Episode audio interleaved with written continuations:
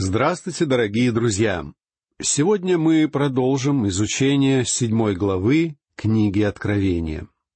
Эта глава является своеобразным отступлением, предваряющим открытие последней, седьмой печати, разговор о которых был начат еще в шестой главе этого произведения. К этому времени Божья Церковь уже восхищена, Поэтому все то, что описывается в данной главе, относится к оставшимся на земле представителям Израиля и языческого мира. В начале этой главы мы видим пять ангелов, задачей которых является наложить Божью печать на всех тех Божьих детей, которым предстоит пройти через великую скорбь. Эти Божьи печати будут наложены на представителей двух великих сообществ Одно из них — это народ Израиля, а другое состоит из язычников. И сначала Иоанн описывает судьбу верного Богу остатка Израиля. Прочтем четвертый стих. «И я слышал число запечатленных. Запечатленных было сто сорок четыре тысячи из всех колен сынов Израилевых». В этой главе мы видим поистине великое множество Божьих святых, исчислить которого не мог никто. Сто сорок четыре тысячи — это число запечатленных из числа народа Израиля. Нам нет нужды предаваться домыслам или же пытаться увидеть здесь какой-то символ. Некоторые богословы утверждают, что 144 тысячи — это символ, обозначающий какое-то другое число.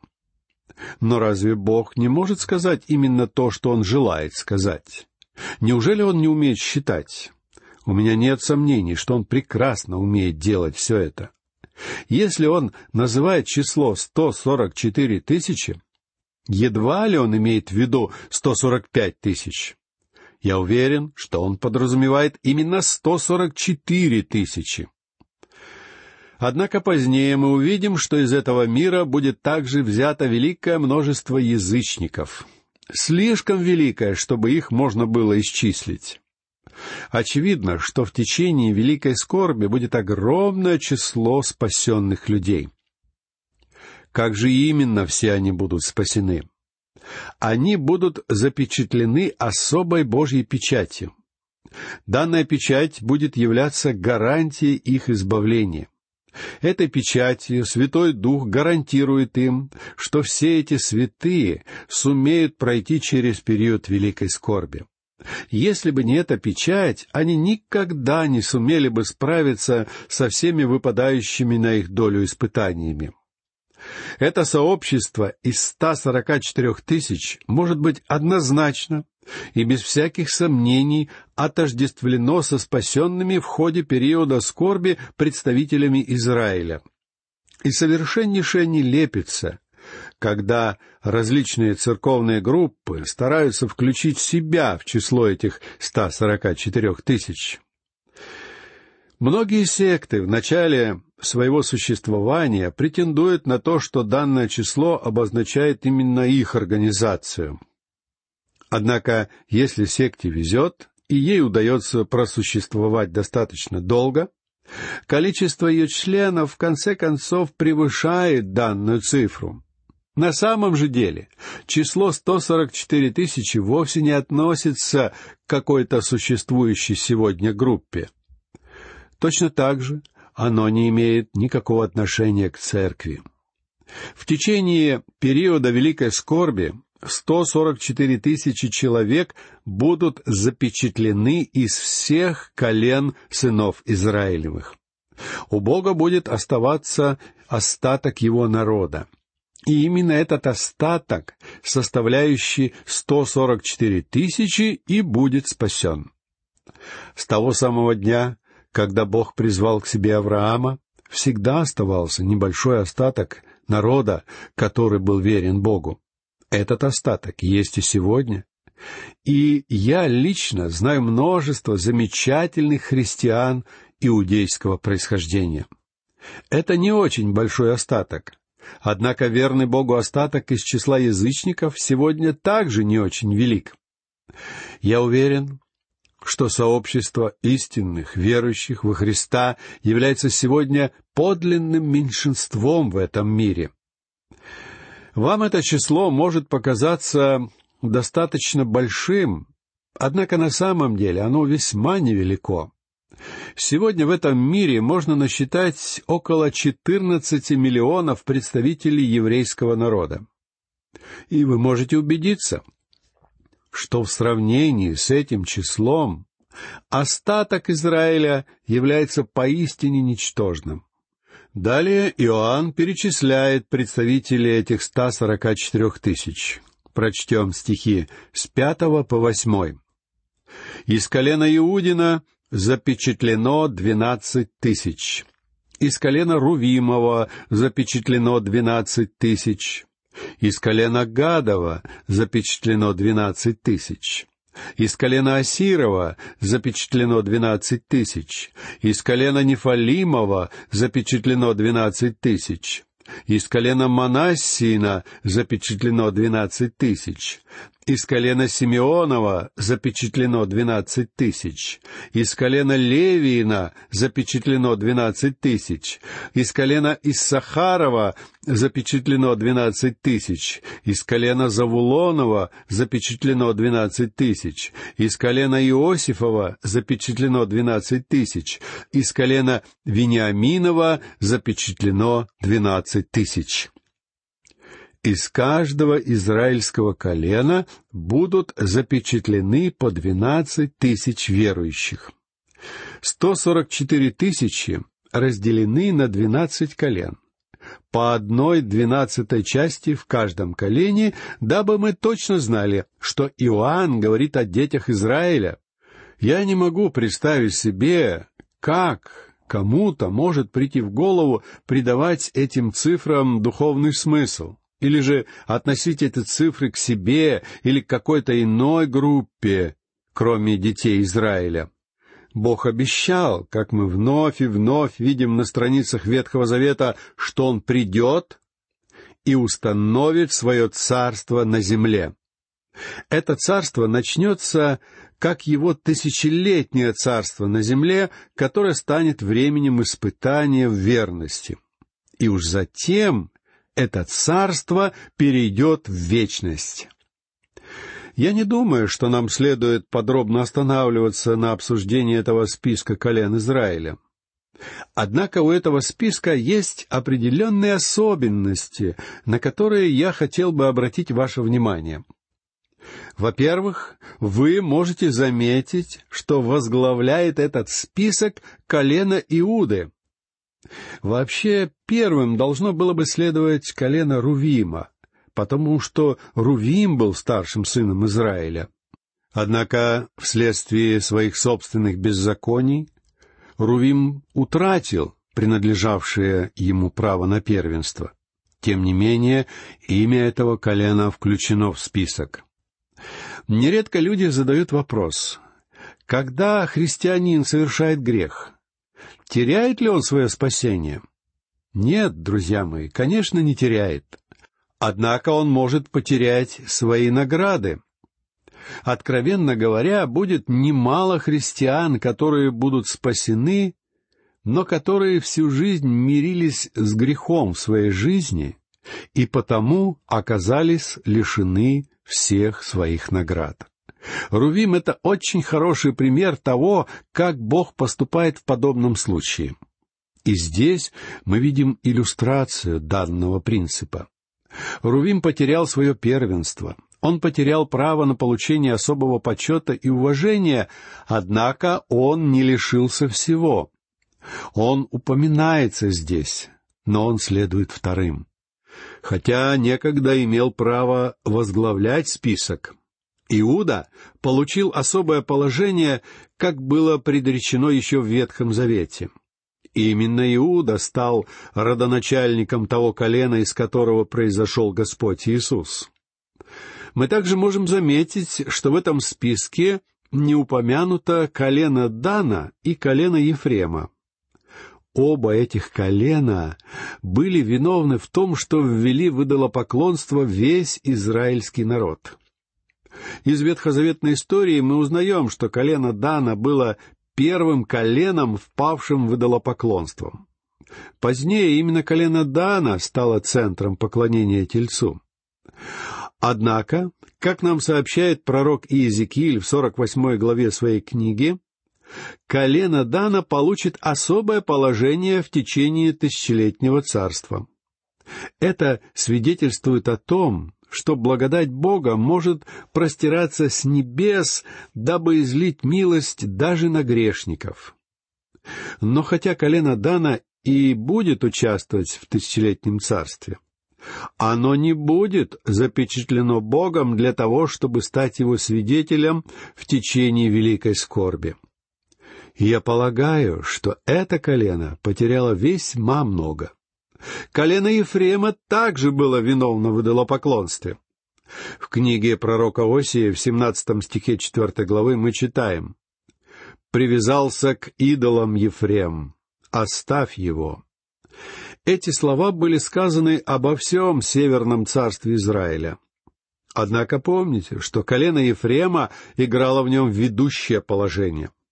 Также именно благодаря колену Ефрема было положено начало разделением в Израильском царстве.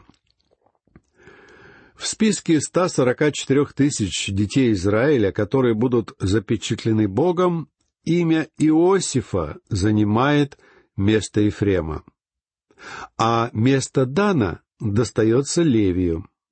Колено Левия было коленом священников и они станут Божьими свидетелями в течение периода великой скорби, что будет вполне правильным. Я надеюсь, что сейчас нам становится понятно и очевидно, что Бог вновь обратится к народу Израиля. Он не полностью отказался от них. Устами пророка Осии Бог сказал своему народу в восьмом стихе одиннадцатой главы книги этого пророка. Как поступлю с тобою, Ефрем? Как предам тебя, Израиль? Иными словами, Бог обещал, что его дети сумеют пройти через период великой скорби, несмотря на то, что в течение этого периода они потерпят жалкое поражение, как его свидетели. Ветхий Завет содержит множество пророчеств Бога о том, что Израиль вечно будет его народом, а также, что они будут вечно жить на своей земле.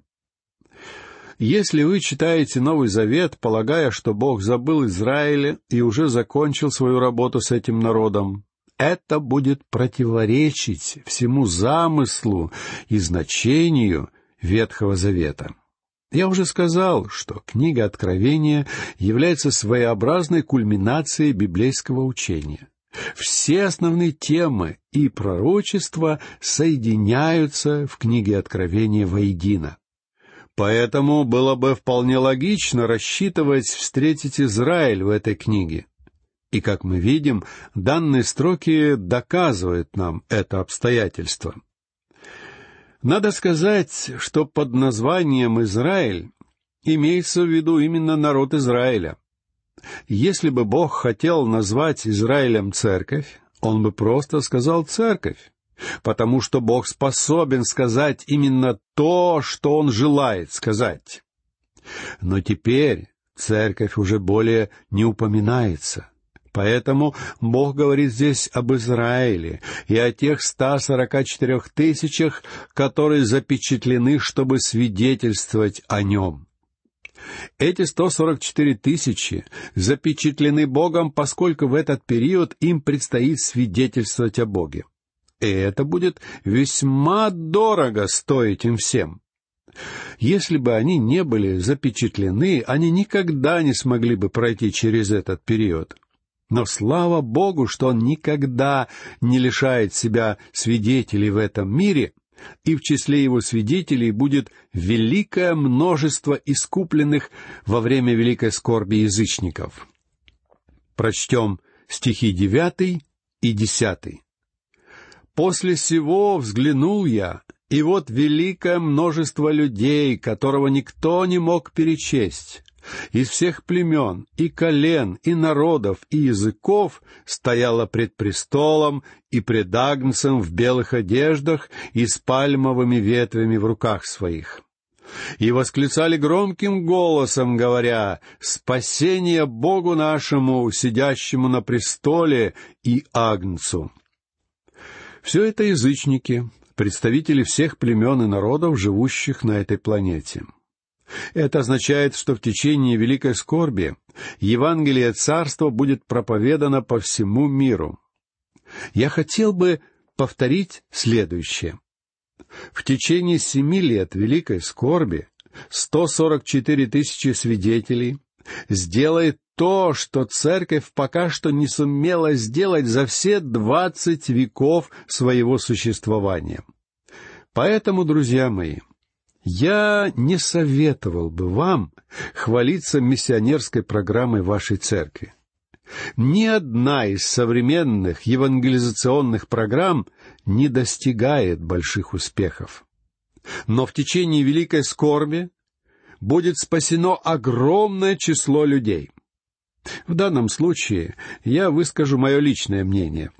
Но я считаю, что сейчас Бог ждет, позволяя этому миру услышать евангельскую весть перед тем, как состоится восхищение.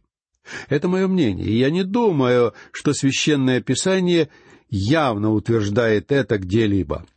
Однако мы точно знаем, что не осталось ни одного пророчества, которое должно было бы исполниться перед тем, как Бог призовет к себе свою церковь.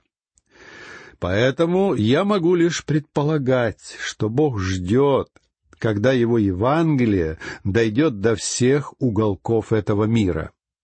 При этом я верю, что радио является одним из тех средств, которые будут использованы для данной цели. Я убежден, что будут использованы и другие методы — литература, евангелизационная работа, телевидение. Многие евангелисты успешно завоевывают для Бога немало людей. Моим коллегам по радиослужению нередко удается сделать значительно больше того, что делает наша радиопрограмма. Однако, если соединить все эти результаты вместе, мы увидим, что нам удается оказывать значительное влияние на тот мир, в котором мы живем. Однако в этой главе мы видим великое множество верующих, которые приходят к Богу в ходе периода великой скорби и радуются своему спасению. Они были искуплены уже после ухода церкви из этого мира, и им удалось выдержать ужасы периода скорби. Позвольте мне вновь сказать вам, что величайшие дни Божьего спасения еще только впереди. Вполне возможно, что большинство из этих людей встретили свою смерть в течение периода великой скорби. И тем не менее, они проявили свою верность до конца. Об этом периоде Господь Иисус сказал в своей проповеди на горе Елеонской, обещая, что претерпевший же до конца спасется. Мы читаем это в Евангелии от Матфея в 24 главе 13 стихе. Не нужно думать, что выдержать все это им поможет то, что они являются особыми, сильными людьми, которые стиснут зубы, сожмут кулаки и будут терпеть изо всех сил. Нет, все это им не понадобится, потому что они будут запечатлены Святым Духом. Их белые одежды демонстрируют нам праведность Христа, в которой они обличены. Мы не сможем стоять перед Богом, облачившись в нашу собственную праведность, потому что наша собственная праведность подобна запачканным одеждам. И я не уверен, что уместно стоять перед Богом в запачканной одежде.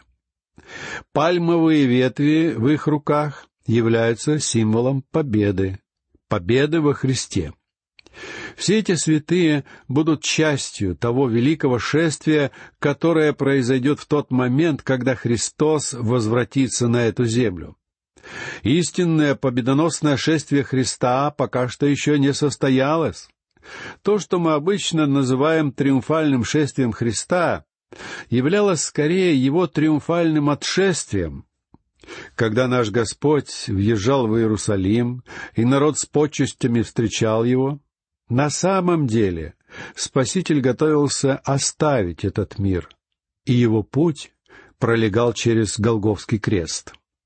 С того момента к нему уже пришло великое множество людей. А в ходе великой скорби это сообщество верующих возрастет еще больше. Когда он вернется на эту землю, великое множество его людей, которые претерпели мученичество в течение великой скорби, будут с триумфом сопровождать его появление. И эту славную картину рисует нам здесь книга Откровения. Далее мы читаем в одиннадцатом и двенадцатом стихах.